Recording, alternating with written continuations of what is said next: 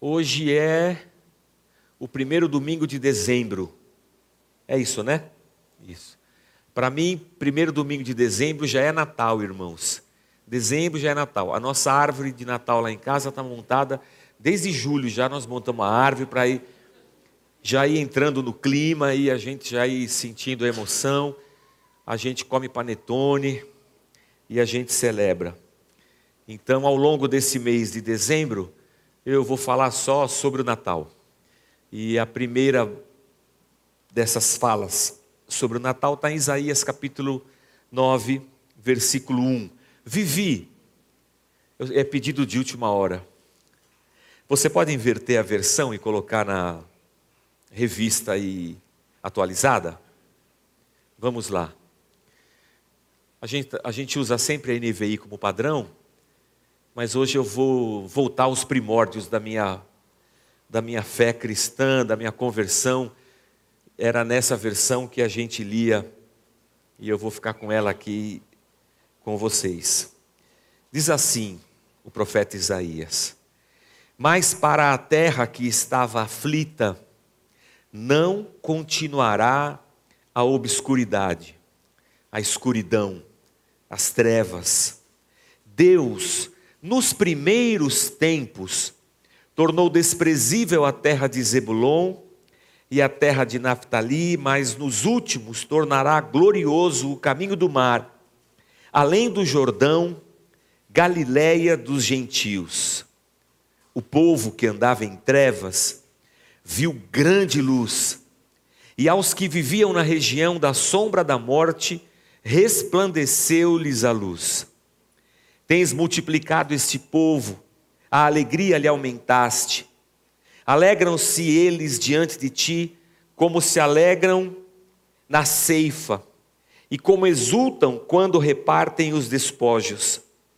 Porque tu quebraste o jugo que pesava sobre eles, a vara que lhes feria os ombros, e o cetro do seu opressor, como no dia dos midianitas porque toda bota com que anda o guerreiro no tumulto da batalha, e toda veste revolvida em sangue serão queimadas, servirão de pasto ao fogo, porque um menino nos nasceu, um filho se nos deu, o governo está sobre os seus ombros, e o seu nome será Maravilhoso Conselheiro, Deus Forte, Pai da eternidade, príncipe da paz, para que se aumente o seu governo e venha a paz sem fim sobre o trono de Davi e sobre o seu reino, para o estabelecer e o firmar, mediante o juízo e a justiça, desde agora e para sempre, o zelo do Senhor dos exércitos fará isso. Amém. Até aqui. Senhor, nós te pedimos, fala ao nosso coração através da tua palavra. Nós já iniciamos, Senhor, nesse mês as nossas celebrações de Natal e o nosso coração já se alegra com a tua bênção sobre nós. E que sejamos agora visitados pelo teu Santo Espírito. Fala, Senhor, ao nosso, ao nosso coração é o teu espírito quem sonda o nosso coração, o teu espírito nos conhece, nos discerne. E não há nada, Senhor, dentro de cada um de nós aqui, dos nossos irmãos em casa, na rádio, não há nada oculto diante dos teus olhos que o Senhor não saiba.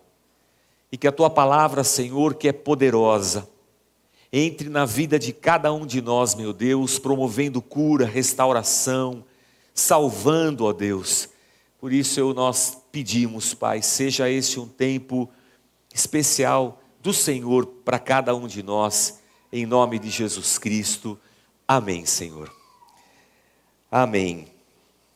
É, não, não foi sempre que nós gravamos cultos e transmitimos cultos. No começo da igreja a gente não fazia isso. Mas eu acho que se a gente voltar para trás, todo dezembro eu prego sempre a mesma coisa. Então você que já é da igreja, provavelmente você vai ouvir as mesmas pregações em dezembro, os anúncios do nascimento de Jesus, o nascimento de Jesus.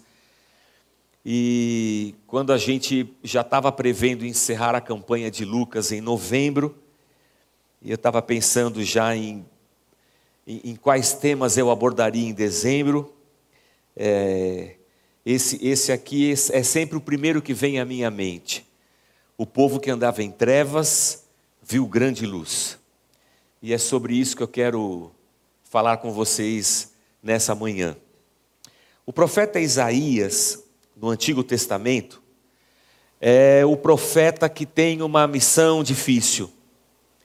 Ele está falando em um momento em que ah, o reino do norte está às portas de ser destruído, e o Isaías está anunciando que o reino do sul também será destruído. E só para a gente conectar, eu sempre repito isso. Depois do rei Davi, seu filho Salomão assume o reino, com as doze tribos reunidas. E logo que Saul, logo que Davi passa o trono para Salomão, Salomão constrói o templo, está tudo indo bem. Para que o templo fosse construído, as, as, as tribos são levadas a contribuir bastante para que isso aconteça. E, e quando Salomão passa o, o trono para o seu filho, é, as doze tribos se dividem. E aquilo que era o povo de Deus na terra prometida, já vai por água abaixo. É Roboão, filho de Salomão. E aí o que acontece é que nessa divisão, duas tribos ficam é, para o lado do sul e dez para o lado do norte. As duas do sul são Judá e Benjamim, a capital é Jerusalém. E as, as do norte, eles ficam com a capital em Samaria, são as outras dez tribos. Ok. Só que, irmãos, gente é gente. Ser humano é ser humano no Antigo Testamento e no Novo Testamento. E pecado é pecado, irmãos, à luz de todo o texto bíblico. E se você parar um pouco para pensar, você vai ver que na sua vida você já fez muita bobagem. Alguém aqui nunca fez bobagem? Não. Alguém aqui já fez grandes bobagens? Eu já fiz grandes bobagens. Alguém aqui nunca pecou? Não. Alguém aqui já cometeu grandes pecados? Beleza. Foi isso que aconteceu com as tribos e com o povo. E o texto bíblico não esconde de nós as mazelas do ser humano. E por causa dessa derrocada, tanto as, as dez tribos do norte elas são extintas, como as duas tribos do sul acabam sendo levadas para um cativeiro, é, dominadas pelo Império Babilônico, as duas do sul. E o Isaías está nesse momento em que a coisa já está indo por água abaixo, sabe? Então ele é um profeta da desesperança, ele é o cara que vai dizer assim: gente, não tem jeito, não tem jeito, o negócio vai por água abaixo. Essa é a mensagem de Isaías. É difícil, não é uma mensagem boa. Se você ligar a televisão em um canal evangélico, seja ele qual for, nenhum canal evangélico ou nenhuma emissora de rádio evangélica vai dizer assim: gente, presta atenção, não tem jeito, vai dar tudo errado, nós estamos tudo lascado, Deus não vai ajudar, nós estamos ferrados. Não tem, irmãos. Você nunca deve ter ido, você acha que você nunca viu uma faixa na frente de uma igreja, campanha da derrocada, campanha da ladeira abaixo. Não, nunca vimos. Porque se alguém fizer isso aí, vai esvaziar a sua igreja. E ninguém quer esvaziar a igreja, a gente quer encher a igreja. Então qual é a campanha que nós fazemos? Campanha da vitória. Campanha das portas abertas. Campanha dos caminhos aplainados. Alguém tem mais ideia boa? Campanha da restauração. Campanha da restituição. Campanha do melhor de Deus. Campanha das sete vezes mais, ah, qualquer coisa assim. Isaías, coitado, não tinha nenhuma boa notícia para dar para as pessoas. As notícias eram difíceis. Mas ao mesmo tempo, Isaías, que é o profeta da tristeza, ele também é o profeta da esperança. Porque no começo do livro ele vai só sentando o pau e dizendo: lascou-se, lascou-se, lascou-se. Mas na segunda metade do livro, Isaías vai dizendo: mas há uma esperança, há uma esperança, há uma esperança. Alguns teólogos vão chamar o Isaías de um profeta agridoce. Não sei se você é daqueles que não gosta que mistura uva passa no arroz. Tem quem não gosta de uva passa? Eu, quem gosta do agridoce assim da mistura? Do, a maioria gosta. A maçã que vai naquele negócio de salpicão, maçã, abacaxi com, com tender, essas coisas assim. A mistura é figo na salada. Então, tem gente que não gosta. O profeta Isaías é assim. É doce com azedo. Ele começa azedo, depois ele fica doce. E nesse momento, o Isaías traz essa mensagem de esperança.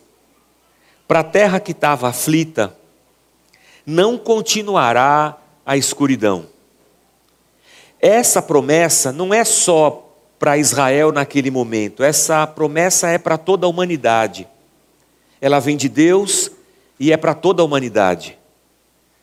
A terra que vivia dias de escuridão, ela não vai ficar assim para sempre. Aqueles dias de Isaías eram dias de escuridão, irmãos dias de uma expectativa ruim, sabe? Você já teve momentos na sua vida que você ficou com uma sensação de que alguma coisa ruim iria acontecer? Mãe tem muito disso, né? Que tem essa sexto sentido. Oh, parece que sente, putz, alguma coisa.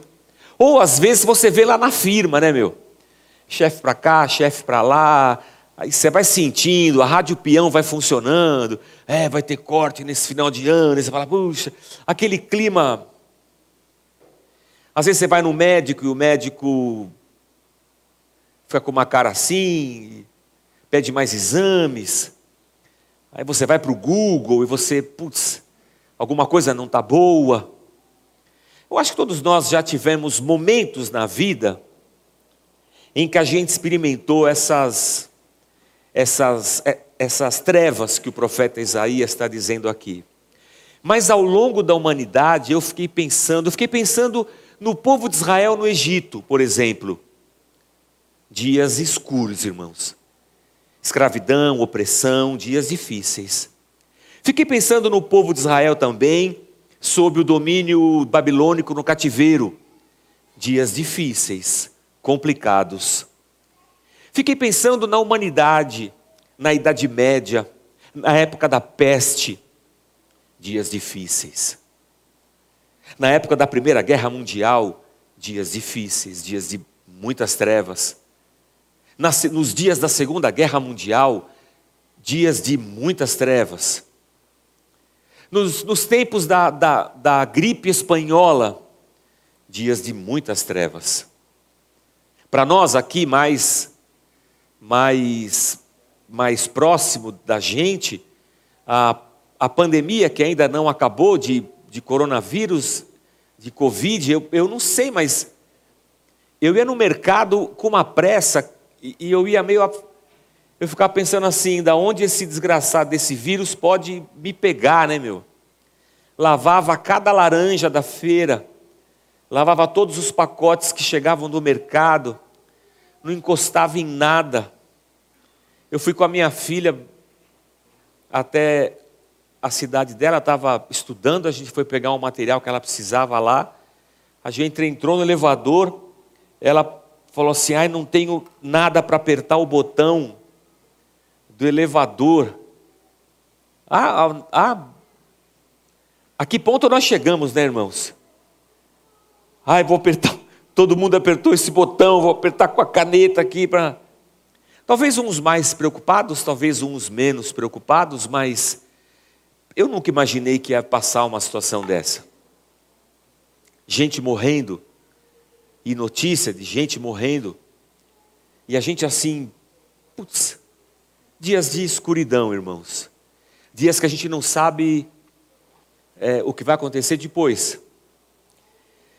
Para a terra que estava aflita, disse o profeta, não continuará a obscuridade. Deus, nos primeiros tempos, tornou desprezível a terra de Zebulon, a terra de Naphtali. Deus está falando das tribos do norte. E ao, ao, longo da história de Israel, as tribos do norte, elas são vistas pelas tribos do sul como um povo que se corrompeu, sabe? Que não permaneceu fiel a Deus. Mas o profeta falou assim: é lá do norte, lá dos desprezíveis, que virá a luz. Lá da Galileia, que o escritor aqui, Isaías, faz questão de dizer: a Galileia dos gentios não é nem dos judeus, a Galileia dos gentios. É de lá da Galileia que virá a promessa de Deus que vai acabar com essas, com essas trevas nas quais o povo tem andado. E aí ele vai dizer: o povo que andava em trevas viu grande luz. E aos que viviam na região da sombra da morte, resplandeceu-lhes a luz. Nos dias de pandemia, as pessoas que foram internadas por causa do Covid e que estavam naquela angústia, o Aleph estava numa angústia, o Rodrigo aqui da igreja ficou na angústia de estar tá internado e fica aquela coisa assim: vai entubar ou não vai entubar?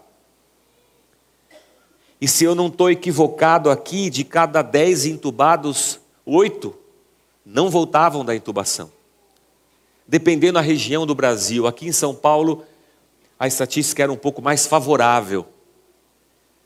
Mas quando o médico vinha falar assim, nós vamos ter que te entubar, a chance de você voltar era pequena. E a gente vai colhendo histórias de pessoas que antes de serem entubadas já ligaram para a família e, e disseram: não vou voltar, então ajeita tudo aí porque a sombra da morte estava cobrindo aquelas pessoas. E enquanto eu estava pensando nesse texto, eu também pensei que a gente não vive constantemente a sombra da morte. Ninguém acorda e diz assim: talvez seja hoje o dia que eu vá morrer. Então, amor, vem cá, está aqui todas as minhas senhas. Beijo os filhos, tchau, meus filhos. Se o papai partir, vocês ficam tudo bem. A gente não, não, a gente não vive assim. Mas na verdade, irmãos, o texto de Paulo aos Romanos diz que o salário do pecado é a morte. Mas o dom gratuito de Deus é a vida eterna, significa que todos vivemos à sombra da morte. Porque a morte é a única coisa certa na nossa vida na nossa vida e na vida de qualquer pessoa, não estou falando só de pessoas cristãs, a morte é um fim que nos aflige a todos. A todos. Porque isso é inevitável. Com dinheiro ou sem dinheiro, com saúde ou sem saúde, com casa própria ou sem casa própria, a morte que o pecado imprimiu na gente está aí. E é uma sombra debaixo da qual a gente não consegue sair. Quer a gente pense nisso todo dia, ou quer a gente não pense nisso todo dia. A sombra da morte está aí. Quando a gente pega uma gripe, a gente não pensa nisso. Mas nos dias da Covid a gente pensava. Quando a gente está com algum problema, a gente está, que seja simples, mas quando a gente tem um diagnóstico de um câncer, em que a morte parece que chega muito próximo da gente, a gente fala: Meu, a vida tem um fim. Essa vida não é eterna. Isso sempre aflige a gente. Uma vez o resgate estava pousando de uma viagem, acho que era para Minas, a gente estava pousando aqui em, em Cumbica. E o avião foi descendo, e assim, a, a gente viaja muito, né? E eu até já sei as falas que o piloto fala para os comissários. Atenção, prepara é, procedimento de pouso, pouso autorizado, pé, papapó. Aí o piloto foi descendo, foi descendo, foi descendo, chegou na pista, de repente ele oh, e subiu. Eles chamam de arremeter. Alguma coisa, o piloto, alguma coisa não está boa, vou subir de novo. Aí já é uma sensação que a gente fica assim, por que, que esse cabra subiu, né, mano? O que está acontecendo? Aí você fica esperando, mas, oh, e ele bota aquela força. Aí ele deu uma volta, aí você fica esperando o piloto falar da cabine, né? Alguma coisa. Aí ele falou lá, não sei o que, não sei o que lá, tá. tá. Aí começou a descer. E quando ele começou a descer, ele veio numa descida assim meio nervosa, sabe? Parecia que ele estava com, com pressa. E eu vi os as construção chegando, eu falei, Senhor, né, meu? Subi de novo. Eu falei assim, Senhor, ajuda esse homem a pousar esse avião, porque porque um ônibus, você dá sinal e desce, né, mano? Porque esse motorista está muito louco, dou sinal e desço. No avião, você não dá para dar sinal. E na terceira, foi descendo, foi a primeira vez que eu, num avião, primeira e única, que eu falei: Senhor, eu tenho três filhas, tenho esposa, acho que eu não estou pronto para morrer agora. Meu Deus, mano, enche essa cabine de anjo, a cabine de anjo, vai, ajuda esse homem a botar esse avião no chão, porque gente, uma hora vai acabar essa gasolina, a gente não pode ficar aqui em cima o tempo inteiro. Aí ele pousou, eu falei, ufa, eu fui no banheiro me limpar tudo, porque estava tudo lascado já. Mas pousou. É aquela hora que você fala assim, meu, eu estou entregue, né? Eu, eu não tenho o que fazer, Senhor. Eu estou aqui na região da sombra da morte. Eu lembro que daquele dia em diante eu, eu só conseguia entrar em avião com remédio. Isso depois de uns seis meses eu ter dado um, uma férias da banda. Falei assim: ó, oh, gente, não dá não, eu vou parar um pouquinho, porque eu não estou bem. Esses motoristas aí estão muito doidos. Arrumaram um baterista, colocaram na banda para quebrar o galho. Eu fiquei uns seis meses tratando com o meu psiquiatra. Uma benção ele, irmãos. Graças a Deus ele tem me ajudado. E ontem a gente chegou de Brasília e eu eu estou numa fase de ir tirando o remédio, é, pelo menos o do voo, né?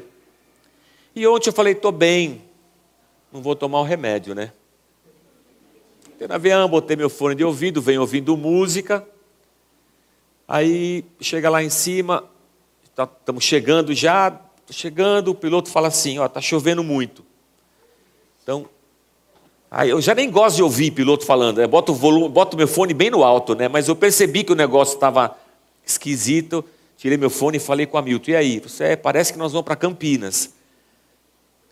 Aí eu botei o fone, vai Senhor. Né? Aí eu tirei o fone e falei, e aí? Não, não, não vai para Campinas não. Não tinha teto em Campinas, não tinha teto em Cumbica, não tinha teto em Congonhas. O piloto falou que tinha bastante gasolina. Graças a Deus eu não ouvi essas coisas, eu não ouvi nada, eu fico tapado. Eu só vi depois. O piloto falou que tinha bastante gasolina, nós ficamos voando em círculos. Voando em círculos. E eu adoro voar, né, irmãos? Adoro aquela. Vira, chacoalha. Oh, oh, oh, 50 minutos. Aí falei, vou fazer um xixi. Fui fazer xixi, falei com a comissária. A gente está voando em círculos, né, comissária? É, está sem teto. A gente tem que fazer um pouso seguro. Eu falei, mas o problema não é o pouso seguro. Aqui que é inseguro, esse negócio que não tem corda segurando a gente. Aí ela falou assim, é, os, tá todo, os aviões, os voos todos estão circulando aqui. Se você olhar, talvez você vai ver um avião passando aqui embaixo. Falei, moço, eu não quero olhar nada, meu, eu tenho pânico, eu vou olhar para o avião embaixo de mim, eu vou ficar doido. Eu não sei se você já teve a experiência de descer em dias de chuva, porque lá em cima é só céu azul. Ah, as nuvens densas ficam numa um intermediário aqui, né? E aí, aí o piloto, o motorista falou assim: atenção, tripulação, pouso autorizado. Eu falei, ufa. Aí ele começou, ele entrou no, nas densas trevas, né? Aí é tipo Fusca, né? Meu? Chevette, Fusca, Brasília, essas coisas. Você não vê nada, o piloto não vê nada. A gente olha para fora não vê nada, você vê só cinza. Ah, eu boto fone de ouvido, né? E eu, eu venho ouvir o rock. E forte, né, meu? E bem na hora dessa aí, começou uma música do Rich Sambora, guitarrista do, do Bon Jovi, que é, é Tempos Maus Passam Facilmente. É a música. A música é positiva, né, meu? Aí eu falei, essa aqui é boa. Deixa aí. Mas aí quando passa a, a escuridão, de repente do nada, assim, bom, isso aí você vê a pista. É um negócio maluco assim. Aí esse, eu que já estava com esse texto no coração, né? A semana. Aí eu falei, é mais ou menos isso. Aos que viviam na região da sombra da morte, de repente vem a luz. E você fala, há um, há um caminho, há uma esperança, há uma saída, deu certo. É mais ou menos isso que. Tudo bem que não tinha avião nos dias do profeta Isaías, graças a Deus, era mais uma assolação para a vida do profeta, não precisava de mais uma dessa. O povo que andava em trevas, voando lá em cima, na escuridão, sem saber o que ia acontecer, eu falei para o Hamilton assim, quando a gente pousou, eu falei assim: eu só fico esperando o piloto falar assim: atenção, preparar para o impacto. Eu já fico preparado. E ele falou assim: Meu Deus, é sempre assim? Eu falei: É sempre assim. Ele falou assim: Então obrigado que você continua viajando com a gente e mantém essa banda de pé. Eu falei: É. Agradeço o meu psiquiatra também, o remédio e. Mas nós vamos. Aos que viviam na região da sombra da morte, resplandeceu-lhes a luz. E quando a luz vem e resplandece, o profeta diz assim: Tens multiplicado esse povo e a alegria lhe aumentaste. Há uma promessa de Deus para nós em Cristo, de que Deus iria aumentar a nossa alegria, mesmo vivendo nesse mundo que jaz no maligno. E o Natal é a época em que nós experimentamos num espírito natalino um pouco dessa alegria que tá, que transcende as nossas circunstâncias. A gente sempre abre um espacinho para uma festa, para reunir a família. A gente abre sempre um espaço para estourar uma champanhe, ainda que seja uma cidra cerezer, que custa uns nove conto. Agora deve ficar um pouco mais alta, mas se, se achar uns nove reais, vale a pena você estourar champanhe, botar a música do do Ayrton Senna, pam, pam, pam, pam, pam, pam, comer um panetone, é um, um espírito natalino. Então Jesus veio nos trazer essa alegria. E ele vai dizer assim: é uma alegria igual a alegria de um cara que tem plantação e quando chega a colheita ele está feliz. Porque é tudo aquilo que ele trabalhou e que ele lutou para que acontecesse, está ali, ele vai colher, ele volta para casa feliz da vida. Quem a gente não é do campo, né? Mas é a alegria do salário na conta. Tudo bem que de vez em quando parece gota em chapa quente, né? Mas não há alegria. a alegria do salário é muito legal. Alegria décimo terceiro, que pinga lá, fala, uh, pinga em mim, fica feliz. A alegria do aluno quando ele senta assim na prova. Uma vez eu sentei na prova, irmãos. Falei, vixe Maria, não sei nada. A professora sentada na lousa, eu sentado aqui, olhando a prova. Quando eu olhei para a lousa, na aula anterior a professora tinha corrigido a prova com a turma. E ela foi, a lousa foi apagada, mas aquelas lousa verde, você apaga de giz, dava para ver. E eu falei assim, a, a luz abriu, irmãos. E eu queria falar para a classe inteira, para ser o Moisés da sala, mas eu não podia. E eu falei, meu pai amado, e eu fui, ó, Não é quem está colhendo, mas eu estava colhendo ali o que eu não plantei, irmãos. É como quem se exulta, se alegra quando vai repartir os despojos.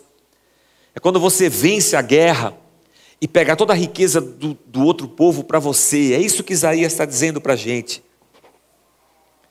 Porque o Senhor quebrou o jugo que pesava sobre eles. Não é só a questão da escuridão, é a questão do peso sobre os ombros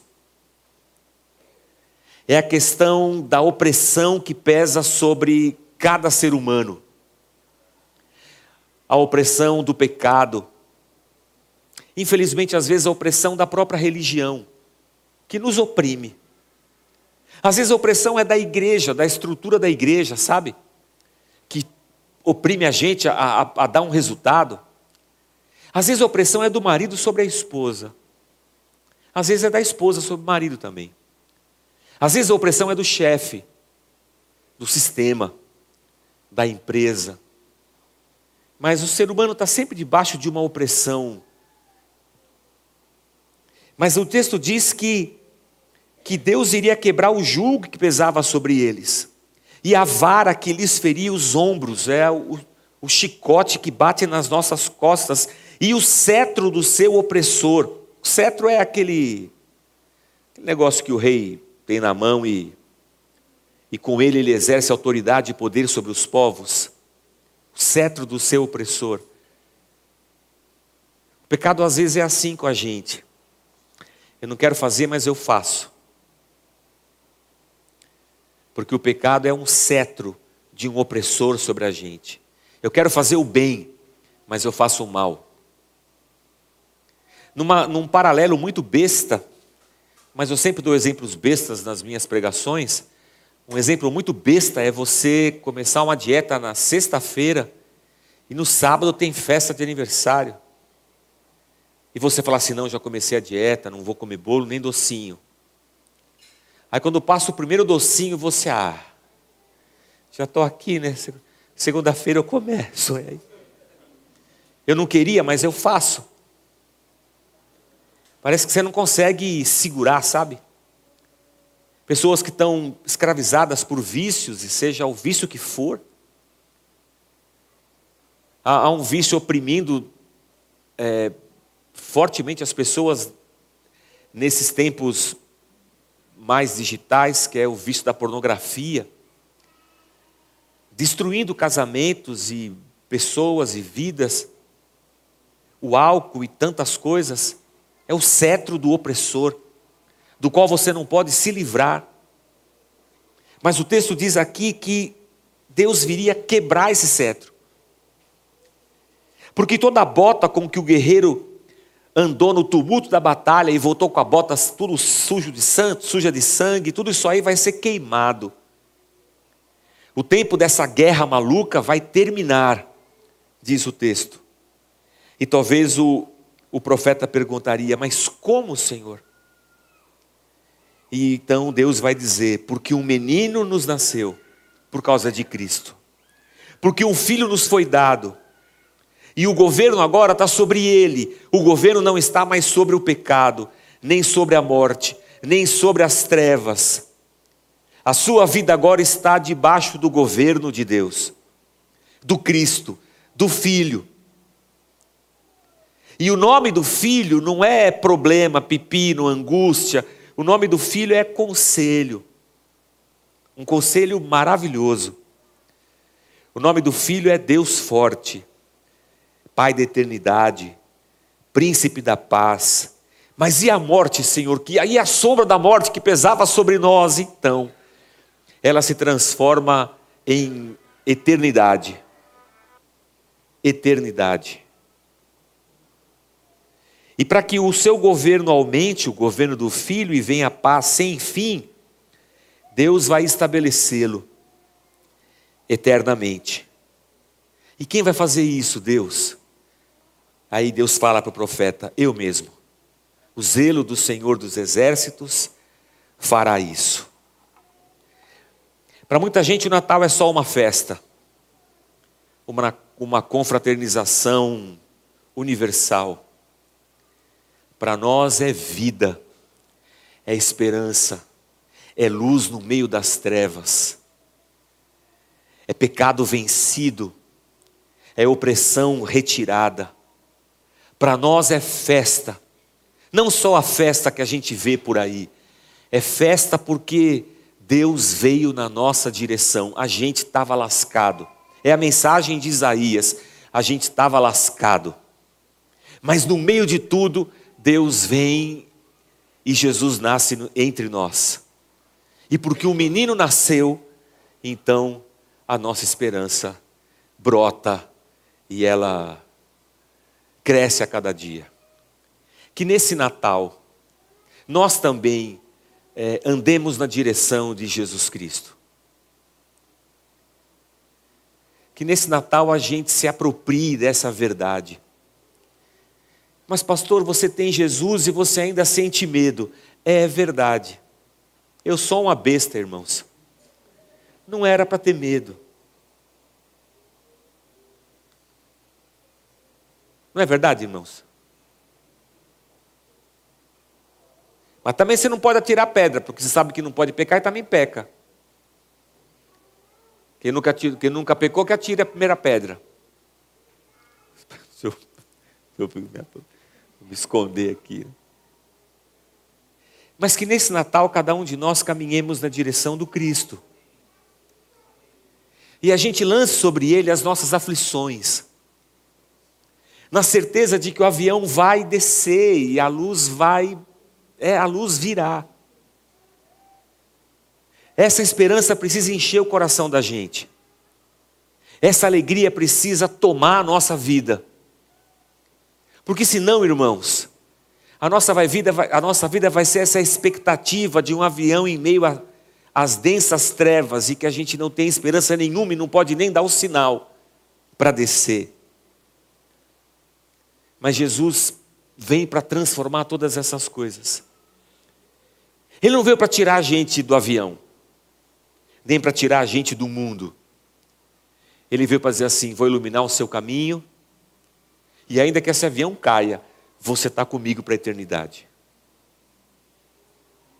Ele não veio livrar a gente do, do, do câncer, da Covid ou do avião.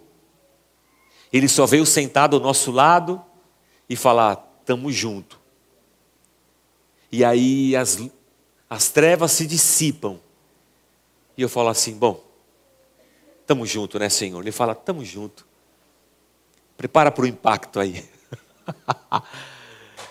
que no abrir e fechar de olhos, a gente vai continuar junto. Então que o nosso coração se alegre, que o teu coração encontre paz nesse Natal. Que o teu avião pouse, é o que eu mais desejo para você. Que o teu avião pouse, que você coloque o pé na terra e diga: Aleluia, Senhor. Aleluia. E que o Senhor nos, nos abençoe a cada um de nós. Vamos ficar de pé, gente, vamos orar. Porque um filho nos nasceu. Essa é a nossa esperança, a nossa alegria, nossa fé, nossa certeza. E é isso que a gente vai celebrar nesse Natal. Que não falte isso à mesa esse ano aqui. Que a tua mesa seja repleta de alegria, de paz de fé, de esperança, de força. Que não falte um, uma voz aos seus ouvidos, a voz de Cristo lhe dando um conselho e abrindo caminhos. Que o Senhor nos abençoe a todos. Vamos orar. Pai, nós te bendizemos, Senhor. Porque a gente estava lascado, Senhor porque os nossos pecados nos, separavam de Ti. Mas o Senhor não deixou a gente sem esperança. O Senhor veio até nós. E porque um menino nos nasceu, porque o Senhor nos entregou o seu filho, as trevas foram dissipadas, o peso foi tirado dos nossos ombros, o cetro do opressor, aquilo que nos dominava, foi quebrado, Senhor. E a gente está aqui agora livre, para te bendizer, para te adorar. E o que eu te peço, Senhor, é que nesse Natal cada um de nós nos encontremos com esse Cristo libertador. Que os nossos lares se encham de alegria, Senhor. Que os nossos olhos vejam o Rei. Que as trevas se dissipem diante dos olhos dos teus filhos, Senhor. E que mesmo nesse mundo de angústias que nós vivemos, mundo que jaz no maligno, Senhor, que os nossos olhos vejam a luz, que não nos falte um caminho, uma esperança, uma saída, que não nos falte força, meu Deus, que não falte um cântico de alegria nos nossos lábios, afinal, um menino nos nasceu. Que não falte festa, Senhor, na nossa vida, na nossa jornada, e que mesmo nos dias mais difíceis, mesmo passando pelo vale da sombra da morte, mesmo, Senhor, diante da maior dificuldade da nossa vida, que encontremos em Ti e no Teu Filho Jesus a paz que precisamos. Que encontremos em Ti, Senhor, a força que não temos. Que encontremos em Ti, Senhor, a alegria que o mundo insiste em tirar de nós às vezes, que ela não nos falte, Senhor. Só o Senhor sabe o que se passa no coração do teu povo, da tua igreja, aqui no YouTube, na rádio. Só o Senhor sabe das sombras que nos cobrem, da escuridão que nos envolve, das lutas que travamos contra o pecado, contra o vício. Só o Senhor sabe das nossas fraquezas, só o Senhor sabe mas nós confiamos, meu Deus, na tua misericórdia. Confiamos na obra do teu filho Jesus Cristo. Confiamos nessa mensagem do Natal.